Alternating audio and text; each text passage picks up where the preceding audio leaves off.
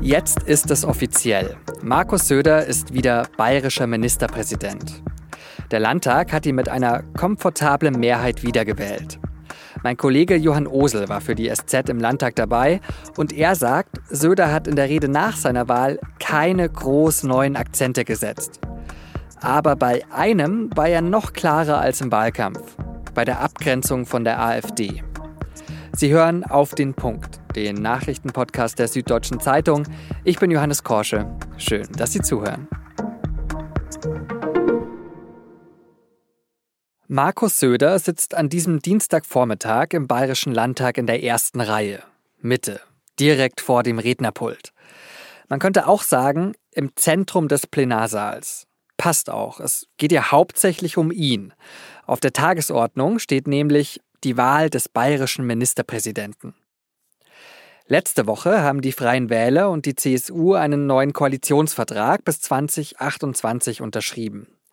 Seitdem ist klar, Söders offizielle Wahl zum Regierungschef sollte wohl nur noch Formsache sein. Das Wahlergebnis ist also dann kaum überraschend, als es Landtagspräsidentin Ilse Aigner von der CSU verkündet. Auf Herrn Abgeordneten Dr. Markus Söder entfielen 120 Ja-Stimmen. Also eine komfortable Mehrheit. Insgesamt sind es 203 Abgeordnete im Bayerischen Landtag. Markus Söder gibt sich dann auch zufrieden. Ich nehme die Wahl wirklich mit großer Demut, aber ehrlicherweise auch mit großer Freude an. Herzliches Dankeschön dafür. Nach seiner Rede zieht Söder dann um. Von seinem Sitz in der Mitte des Plenarsaals als Abgeordneter zum Sitz des Ministerpräsidenten auf der Regierungsbank. Dort sitzt er wieder die nächsten fünf Jahre, wenn nichts Unvorhergesehenes passiert. Über Söders nächste Amtszeit und ob die Koalition mit den Freien Wählern auch die vollen fünf Jahre halten wird, darüber habe ich mit Johann Osel gesprochen. Er berichtet für die SZ über bayerische Landespolitik. Johann, du bist gerade aus dem Landtag direkt zu mir ins Studio geflitzt. Erstmal vielen Dank dafür. Äh, was ist denn dein erster Eindruck? Also kann Markus Söder zufrieden sein mit seinem Wahlergebnis? Ja, das auf jeden Fall. Ähm, er hat 120 Stimmen bekommen. Die Koalition CSU-Freie Wähler hat 122. Es waren aber zwei Abgeordnete entschuldigt. Das heißt, er hat wahrscheinlich alle Stimmen bekommen von CSU und Freien Wählern. Hundertprozentig weiß man es ja nie, ob nicht, nicht vielleicht doch jemand abgesprungen ist und irgendwie eine Stimme noch von Grünen etc. bekommen hat. Aber es dürften alle sein und er kann damit zufrieden sein. Wir hatten in den letzten Wochen immer mal so ein bisschen Geraune in der CSU, dass das Wahlergebnis nicht so gut wäre. 37,0 Prozent minus 0,2 und keine richtige Führungsdebatte, aber doch Geraune, ob er nicht vielleicht angezählt wäre oder sei. Das war, glaube ich, ein Stürmchen im Wasserglas und kam auch mehr aus der Partei und nicht aus der Fraktion. Dann schauen wir mal auf das, was Söder dann inhaltlich angesprochen hat äh, in seiner Rede nach der Wahl. Welche Akzente hat er da für die Regierungsarbeit für die kommenden fünf Jahre gesetzt? Weil so richtig Konkretes war da kaum drin, war zumindest mein Eindruck beim Zuhören. Nee, also eine Ruckrede war das auf keinen Fall. Es war eher so, äh, so ein kleines Best-of von Wahlkampfreden. Ich habe ja sehr viel Söder-Reden im Wahlkampf gehört, bestimmt eine deutlich zweistellige Zahl. Und da kam vieles wieder, was man kennt. Leben und Leben lassen. Bayern ist super, Bayern ist wunderschön. Vertrauen in die Bürger. Aber auch, dass man nicht alles auf den Kopf stellen will, dass man Stabilität geben will. Auch diese Seitenhiebe, dass der Bürger oder die Bürger sich ungern erziehen lassen. Also, dass man äh, Veränderungen auch mit Augenmaß vornimmt. Den gesunden Menschenverstand hat er erwähnt. Da ging auf der Journalistentribüne heute Vormittag so ein kleines Raunen durch, weil das ja das Lieblingswort von Hubert Aiwanger ist, der gesunde Menschenverstand bei allem. Das war vielleicht eine kleine Anerkennung. Also es war nicht überraschend, es hat einfach irgendwie ein paar Leitlinien aufgezeigt und Stabilität versprochen. Man muss allerdings auch sagen, dass die Rede direkt nach seiner Wahl nicht das Format ist, um jetzt irgendwie was völlig Neues anzukündigen. Da gibt's noch eine Regierungserklärung demnächst und bei den letzten Regierungserklärungen hatte Söder immer Schmankerl mit dabei, die auch nicht im Koalitionsvertrag waren. Bavaria One, die Mondgeschichte, anderes. Also da kann auch noch was kommen. Jetzt hast du gerade gesagt, schon viel Bekanntes, ein Best-of der, der Reden ähm, aus dem Wahlkampf. Gab es aber auch etwas, was dich überrascht hat oder ja, war das wirklich nur das Erwartbare, wie man es von Söder kennt? Ja, also politisch inhaltlich, wie gesagt, nichts. Wir hatten vorher auch im Kollegenkreis so ein bisschen geraunt, ob denn vielleicht ein Aufschlag kommt, weil man sagt, dritte Amtszeit, da geht es jetzt ans Gestalten, äh, darum Spuren zu hinterlassen, auch Dinge, die vielleicht nicht möglich waren in den letzten Jahren wegen Corona-Krise etc.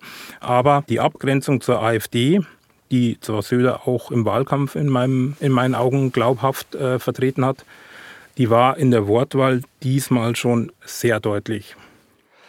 Sehr deutlich. Ähm, es war auch eine Stelle, die mich hat aufhorchen lassen. Und wir hören jetzt einfach mal kurz rein, was er in Richtung der AfD bei seiner Rede gesagt hat. Ich respektiere die Wahl der Abgeordneten sehr. Das ist ein hohes demokratisches Gut. Machen Sie Ihre Arbeit, verschonen Sie uns aber bitte mit völkischen Verschwörungstheorien, mit Abgrenzungen, wenn davon geredet wird, Kartellparteien oder Altparteien. Manchmal habe ich das Gefühl, die älteste Partei, die hier im Saal sitzt, jedenfalls von ihrem Gedankengut, die sitzt an anderer Stelle. Denn das sind Parolen, die vor 100 Jahren gedroschen wurden und die wollen wir hier im Haus nicht hören, meine sehr verehrten. Das klingt ja, als würde Söder eine direkte Linie ziehen zwischen AfD und NSDAP. Ist das auch so zu interpretieren oder wie hast du das interpretiert? Ja, im Ansatz ähm, sagt er das. Das hat er bisher auch schon gemacht, sich klar abzugrenzen im Wahlkampf war er eindeutig. Da hat er immer gesagt, dass die ähm, AfD raus aus der EU wolle, dass sie ähm, äh, Putin sich andienen wolle, eine Gefahr für die Sicherheit, für den Wohlstand des Landes sei. Und er hat auch gesagt, dass das Völkische verbreitet ist. Jetzt muss man aber sagen, hat sich in diesen zwei Sitzungstagen, also heute und gestern, hat sich schon die völlig neue Dimension der neuen AfD-Fraktion gezeigt. Wir hatten ja den Haftbefehl und die zwischenzeitliche Verhaftung eines jungen Abgeordneten, Daniel Halember, der wegen Volksverhetzung gesucht wurde. Wir hatten heute im Parlament auch tatsächlich Anzeigen, dass die AfD, die, die wollen einfach den Landtag zu einer Krawallbude machen. Da wird ein höhnisches Gelächter ausgebrochen, konzertiert. Da gibt es Zwischenrufe en masse. Da wird gestört. Also es ist einfach alles auf Krawall gebürstet. Und bei der Riege der vielen neuen Abgeordneten da sind einfach einige dabei, die eine, die eine radikale Vorgeschichte haben, dass sie einfach in entsprechenden Umfeldern unterwegs waren, ähm, die im Fokus des Verfassungsschutzes sind, während die AfD als Gesamtpartei ja nicht so klar ist. Da sind Leute dabei, die auch keine Trennlinie zur NPD ziehen wollen zum Beispiel. Und wir hatten in der letzten Legislaturperiode hatten wir einen Eklat, Skandal, als ein Abgeordneter eine Gasmaske aufgesetzt hat am Pult und äh, als das neue Tableau jetzt feststand für die Fraktion, da habe ich schon gesagt, auch zu Kollegen, wir werden uns noch zurückerinnern an die Gasmaske, dass das eigentlich irgendwie eine Lappalie war. Also der Ton dürfte rauer werden im Bayerischen Landtag, aber auch innerhalb der eigenen Koalition zwischen der CSU und den Freien Wählern, also zwischen Söder und Aiwanger da ja, gilt das Verhältnis spätestens seit dem Wahlkampf jetzt vielleicht nicht mehr als das Herzlichste, was man so zwischen Politikerfreunden und Koalitionspartnern haben kann. Mal so in die Zukunft geguckt, wird diese Koalition die nächsten fünf Jahre überstehen? Schwierig zu sagen. Also das Verhältnis zwischen Söder und Aiwanger persönlich ist, glaube ich, distanziert. Es war auch noch nie eine super Freundschaft in der Vergangenheit gab es immer Reibereien und sie haben auch beide klar gemacht. Söder hat neulich gesagt, es ist keine Liebesheirat, keine Kuschelkoalition. Also sie sind ähm, distanziert zueinander. Sie haben sich auch zum Auftakt der Koalitionsverhandlungen äh, wegen Personal, wegen äh, Ministerienstärke für die beiden Partner gleich mal gestritten und gegenseitig in den Senkel gestellt. Das war wie zwei so Schulhofraudis, so hatte ich es in einem Kommentar geschrieben, die sich da gegenseitig aufhetzen. Dieser Postenstreit ist jetzt beigelegt und trotzdem schwebt was in der Luft, weil die Freien Wähler einfach nach diesem Wahlergebnis mit Zuwächsen den Anspruch haben, auch bei der Bundestagswahl anzutreten und nächstes Jahr schon bei der Europawahl. Und die äh, CSU lebt ja von dem Nimbus, dass sie die Partei für Bayern ist, nicht nur in Bayern, sondern auf allen Ebenen, also auch Deutschland und europaweit. Und wenn Hubert Aiwanger zum Beispiel nächstes Jahr ein sehr gutes Europawahlergebnis einfahren würde, dann könnten die Nerven in der CSU schnell blank liegen. Bei der Bundestagswahl, wenn es bei der jetzigen Wahlrechtsreform bleibt, muss die CSU ja 5% bundesweit bekommen. Also ein deutlich gutes Ergebnis in Bayern. Und wenn der Hubert Aiwanger mit dem aggressiven Wahlkampf reingeht, dann ist das in Gefahr. Und eine CSU, die nicht im Bundestag sitzt, das ist tatsächlich nur eine halbe CSU. Johann, vielen Dank für deine Einschätzungen und noch einen schönen Tag. Ja, gerne.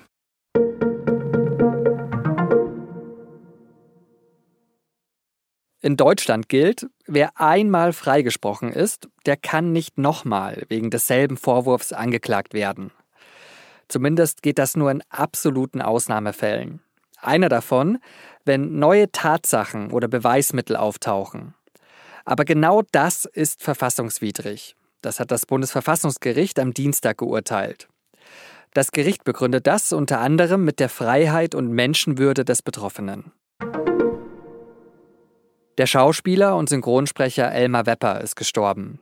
Er wurde 79 Jahre alt. Wepper soll laut seiner Agentin an einem plötzlichen Herzversagen gestorben sein. Er war vor allem für seine Fernsehrollen bekannt, unter anderem in Irgendwie und sowieso und Polizeiinspektion 1. Außerdem war er die deutsche Stimme von Mel Gibson.